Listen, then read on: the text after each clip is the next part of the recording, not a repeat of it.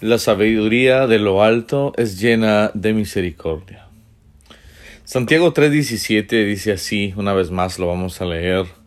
Pero la sabiduría que es de lo alto es primeramente pura, después pacífica, amable, benigna, llena de misericordia y de buenos frutos, sin incertidumbre ni hipocresía.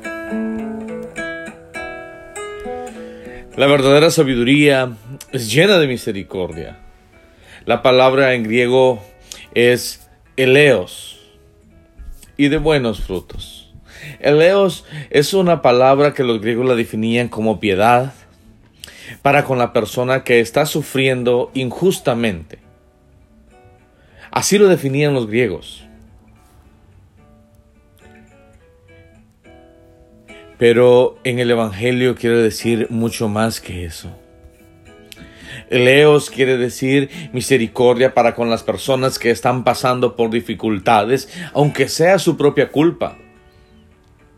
La piedad cristiana es el reflejo de la piedad de Dios. La misericordia que reflejamos es la misericordia de Dios. Y esta se manifestó no solo cuando estábamos nosotros sufriendo injustamente, sino, sino aún cuando estábamos sufriendo por nuestra propia culpa. Porque nosotros siendo inmerecedores de ese sacrificio, Él se sacrificó por cada uno de nosotros, dándonos ejemplo y Él dio todo por nosotros. A veces se dice que cuando alguien está pasando mal es por su culpa y se lo tiene merecido. Y en ese caso pues no nos sentimos llamados a intervenir en su ayuda.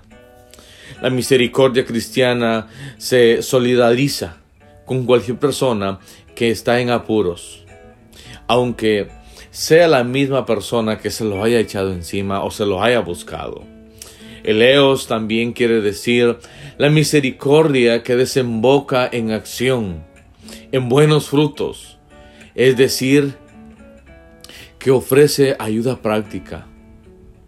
La misericordia cristiana no es una emoción que no llega nunca a la acción.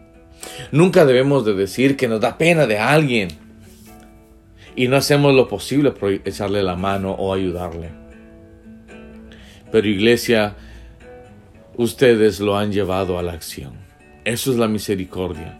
Dios está manifestando en medio de su pueblo. Muchas gracias, iglesia, por su amor y apoyo a la obra de nuestro Dios. Que Dios les multiplique, que Dios les bendiga y les guarde.